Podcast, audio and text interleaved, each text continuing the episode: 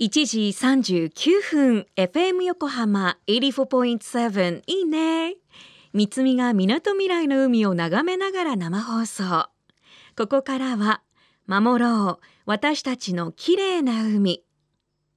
FM 横浜では世界共通の持続可能な開発目標サステイナブル・ディベロップメント・ゴールズ SDGs に取り組みながら海洋ごみなど海の環境問題に着目。湘南に代表される海にまつわる情報を毎日お届けしています。今週も海洋研究開発機構ジャムステックで深海生物の研究をされている藤倉勝則さんのインタビューオンエア。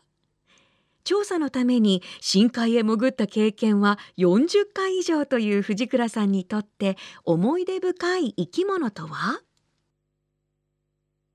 はい、皆さんこんにちは、えー、海洋研究開発機構ジャムステックの藤倉勝則と申します。どうぞよろしくお願いします。思い出深い生き物というんだったら、骨食い花虫ってやつがあります。これは死んだクジラが深海に横たわって、その骨だけに、やがて骨だけになるんですけど、その骨から生えてくるミミズのような生き物。これ、生き物としてはですね、皆さんがイメージできるのは、マンジュシャゲって分かりますかね、あの彼岸花ってやつ。あれ植物ですけど、あれの姿形が似たミミズ版。クジラの骨の中に根っこを生やして、茎があって、立っていて、花びらがある。それ花びらエラなんですけど、そういう生き物です。で、クジラの骨を溶かして、クジラの骨から栄養をチューチューチューチュー吸い上げて根っこのところの中に実はバクテリアを共生させていてそれが栄養を作ってやって自分では骨食い花虫自身は餌を食べないんですけどクジラの骨だけにいる生き物というのがいます。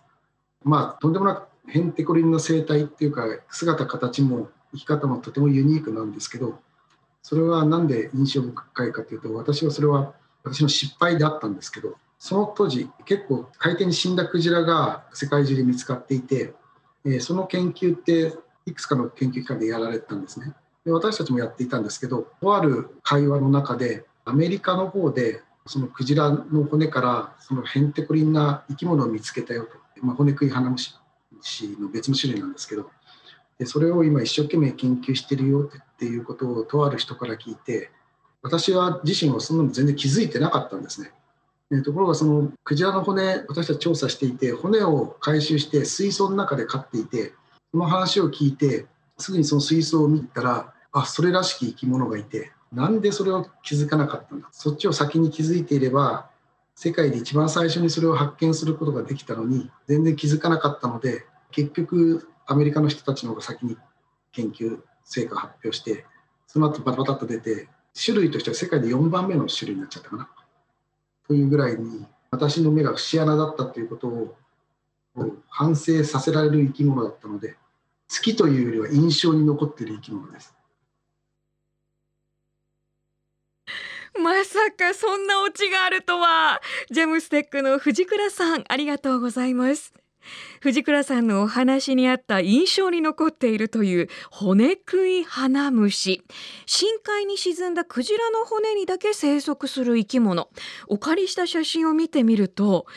おやおや白く太いクジラの骨に赤いひげのようなものがたくさんうにゃうにゃっとしています。でその一つ一つを大きくしてみると確かに彼岸花のような真っ赤なお花のようなものが先端についていています。ジャムステックの YouTube にはブラジル沖の深海で見つかったクジラの骨と骨食い花虫の様子も映像で見られます。好奇心をくすぐってくれると思うので興味のある方ぜひご覧になってください。FM 横浜ではこういった海の環境を守りたいという思いから海岸に流れ着いたゴミなどを回収し海をきれいにしていくために県内の湘南ビーチ FM レディオ湘南 FM 湘南ナパサ FM 小田原のコミュニティ FM 各局とその他県内のさまざまなメディア団体のご協力を得ながら活動。神奈川守ろう私たちのきれいな海実行委員会であるこれらのメディアは日本財団の海と日本プロジェクトの推進パートナーでもあります。FM 横浜守ろう。私たちの綺麗な海。Change for the Blue 明日も同じ時間に。